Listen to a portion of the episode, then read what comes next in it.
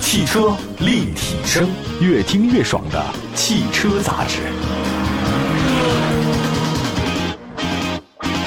汽车立体声，大家好，今天的男人三件 宝，我们来也说了，这个是什么？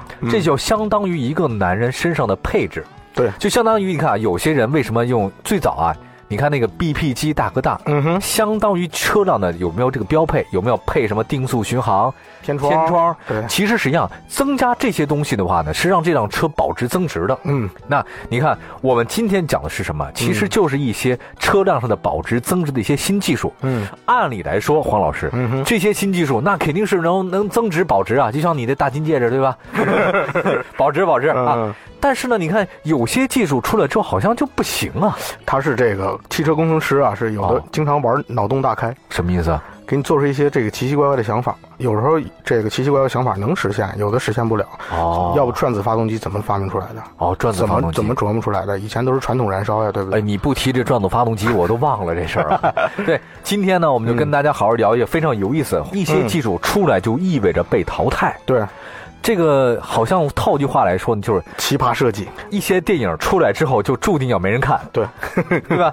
汽车里面科技的进步啊，往往是以方便人类活动为目的的。对 那肯定是怎么舒服、怎么安全怎么来。对，这个历史巨轮它充满正能量啊，偏偏有一些热爱搞发明的发明家，这个热爱搞事情 嘛，设计出一些看似美好，但一面是被淘汰的汽车技术。对我先跟大家说一个，呃，福特的核动力概念车，这个哎，核动力概念。嗯，New Clion 这个车叫，什么怎么叫核动力 啊？介绍介绍这个。就跟之前其实这个就感觉跟那个二战之后欧洲的好多汽车厂商就把什么飞机的发动机啊对移植到汽车有有上这有种脑洞大开的设计，啊这个玩的更邪是福特的工程师，然后想玩一个核燃料的一个车，小核反应堆。啊！福特的工程师啊，脑洞大开。嗯，那么预料在未来世界，有限的石油能源必定会成为各大国抢夺的资源。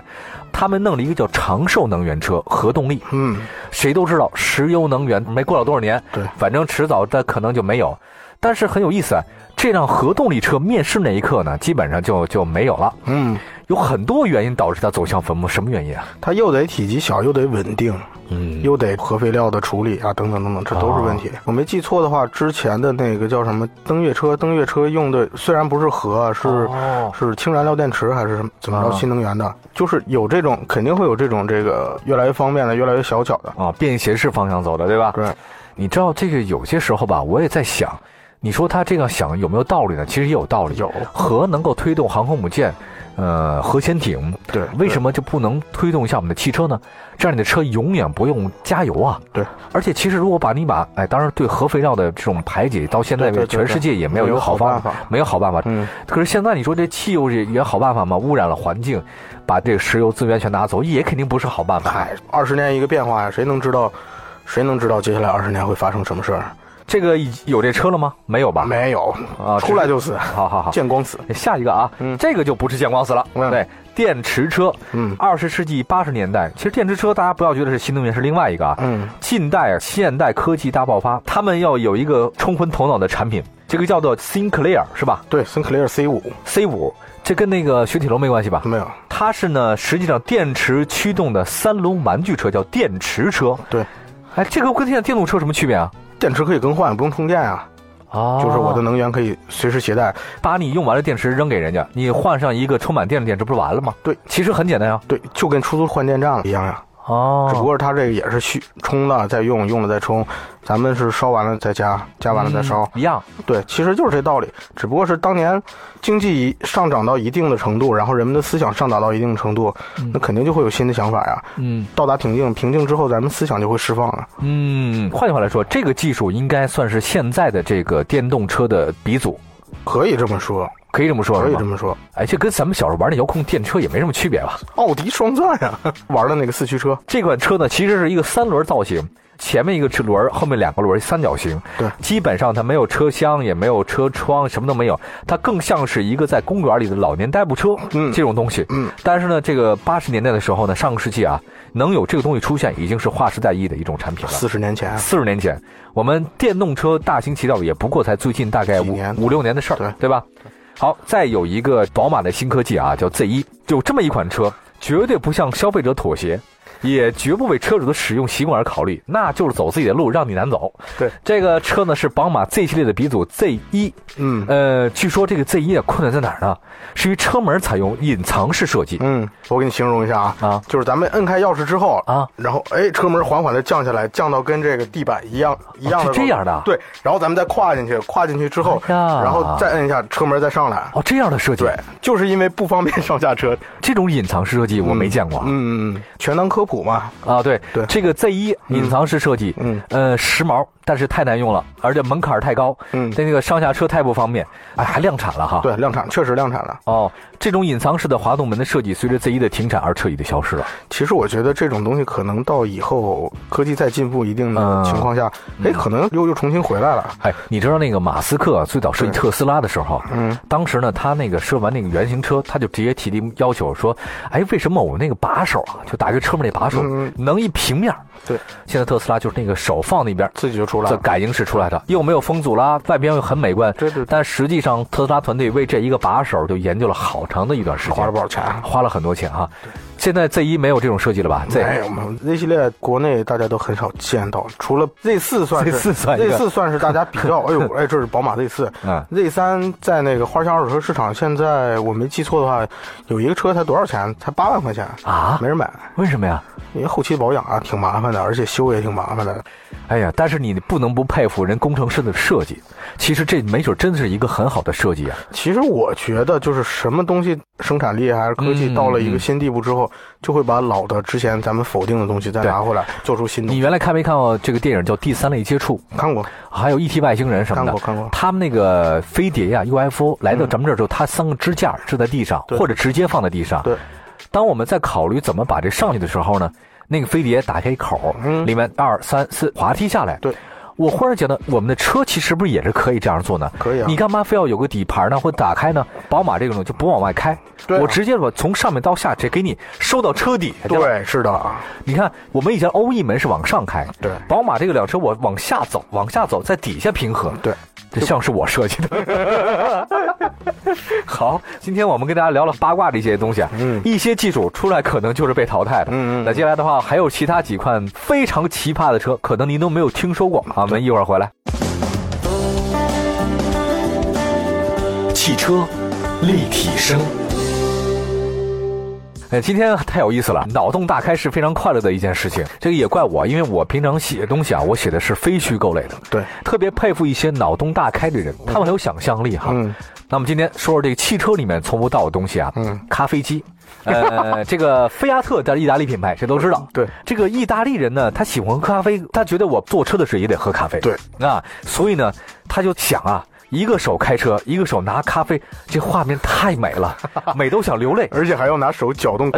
世界上第一辆提供真正意义上浓缩咖啡制造机的标准化量产车——菲亚特五百 L L 的车内咖啡机，通过自主研 发，跟新车居然能够完美的融合在一起它那个完美融合期就是大小正好融合在一块儿，啊！就是融合大小在是吧杯架 上就夹在那啊儿。，这悲剧了这个。呃，我第一反我知道这个新闻之后，我第一反应说，我这我说这事儿不是法国人干的，就是意大利人干的就。这个融合的杯座啊特别好，但是呢，你必须得手摇。 对我记得，我记得原来那个好像意大利人都不爱去什么星巴克，意大利星巴克好像比较少少。据说是他们认为咖啡必须得是手磨咖啡豆，对那种冲泡出来的东西那都是垃圾，他们对对对他就喝不了，那是漱口水，他们认为的啊。对，这车有卖的吗？这个 在国外有卖的，目前国内应该是没有菲亚特五百 L，而且我觉得没有五百 L 哈。我觉得咱们不会执着的去选择一个，就是因因为有这咖啡机去选择一个车。啊。哎呀，其实这就跟习惯不一样，就哦跟南方人来了北方说，哎，我给你弄一汤吧，说说弄哦弄煲弄什汤么是吧汤，煲一汤西红柿鸡蛋 汤。你这也 行，这种感觉。还挑理 了。对对对好，这个车确实在意大利有卖的哈。嗯嗯，再下一个车就是水陆两栖车了啊。对，只露出水面那部分，那都知道是车。嗯，但是呢，底下呢就是小船儿。对我一直觉得水陆两栖车应该有一席用武之地。在咱们内涝的城市可以用。 啊那下雨的时候就可以 了吧？对，这个水系两用车在近一两个世纪当中都毫无用武 之地。哎，为什么会没有那么多的？其实是还是因为技术很难以解决。你想，哦在军用上面，军用不考虑舒适性啊，这那啊的成本啊，多少控制啊，我对对对，所以我耐久性保证了就 OK 了。但是车这东西，比如说就跟手机一样，你说给手机加一个什么不切实际的功能，其实没必要。砸核桃。 诺基亚， 诺基亚，对对对，你说的有道理啊。嗯好，再下一个比较奇葩的发明啊，叫做自自动动安安全全带。呵家伙您没听错， 各位，你没有听错。所谓自动安全带呢，跟今天的是三点式被动安全带有所不同。对，它没有它没有底下那它个，没底下勒肚子那个对，嗯哎，没有勒肚子那块儿啊。自动安全带靠中控那一点儿是固定的，呃，靠扶手箱这块是固定的，靠中控扶手箱这块是固定的，哦然后这块是跟车门有一个联动。你开车门的时候，它拉到上面，不影响你上下车。哦关车门再滑下来，就把你勒在那儿了。什么玩意儿？ 这个是因为美国政府当年发现好多人开车，你们不愿意系安全带是吧？我给你啊来、来一套这个。当年我想想啊，福特、大众什么等等等等，基本都用过是吧？都用过一段时间，结果后来发现什么玩意儿 都不用了。就比如说，你车要是跟人发生车祸了、撞了，然后侧翻呀，或者什么那啊啊个啊 A 柱被撞损坏了，你这安全带就把你自己哦搞，了。勒着 了。哎，你还甭说，哎，我刚你当时把这给我，我觉得这是一个跨世纪的发明，因为嗯对它是跟 A 柱连在一跟 A 起，柱哎，跟 A 柱对，我上下车其实都不影响我。嗯嗯嗯我上车一关车门，自动就勒上安全带对，它自就动就滑下来了。对滑下来而我右边那一块，我右手边这个东西，它固定的。对，多好的设计啊！但好是，吗？ 你确定 好吗？对这个有道理，一旦 A 柱变形，嗯真是没有这种设计了。嗯，好，这是咱们听说过最奇葩的一些设计了吧？其实还有，嗯我有机会咱们再筛选一些，然后就是让大家了解了解这有关于汽车的事儿，其实好玩儿事儿特别多你。知道吗？原来呃我们放眼望未来啊，我对对再宽一点，我记得原来我看过那个一个电冰箱，嗯电冰箱上面呢其实有一个收音机，嗯嗯，哎，还有一个呢是在抽油烟机的地方，对，给你增加了一个什么放音响啊、放 CD 的一个东西对。当时看起来呢，就是觉得很好，可是没想到呢，嗯完全用不 着，完全不着。那嗯另外有一个哈，原来那个 CD 机你知道吗？啊，我知道， VCD 啊，对六碟连放啊，对，那车里也有这个东西对，可是后来证明这个东西其实意义不是太大啊。对，技术这东西啊，更新的速度实在是太快了。嗯，你现在觉得很好的技术，比如说车里那块屏幕哈、对，以前我们总觉得，呃现在也觉得车里没屏幕的话，怎么导航啊？嗯怎么看信息啊？怎么设置？我发现以后也许未必有用。存在很多问题啊，比如说，哎呀，导航的数据更新不及时，啊我还得对更新对对数据，或者它准还是不准。我拿啊手机不也能解决吗？是啊，我拿手机摆那儿，不是全能解决了吗？对，一连接，一点一点会变的呀。行，感谢黄腾老师带来了这么多汽车当中的那些一出来可能会注定被淘汰的设计，倒不是说他当时不好，可能是没想到太多了。对有非常多很多其他有意思的事情。嗯，呃，有什么想对我们节目说的，可以随时关注汽车立体声的官方微信和微博平台，在不同频道当中能找到我们，给我们留言。谢谢大家，我们拜拜。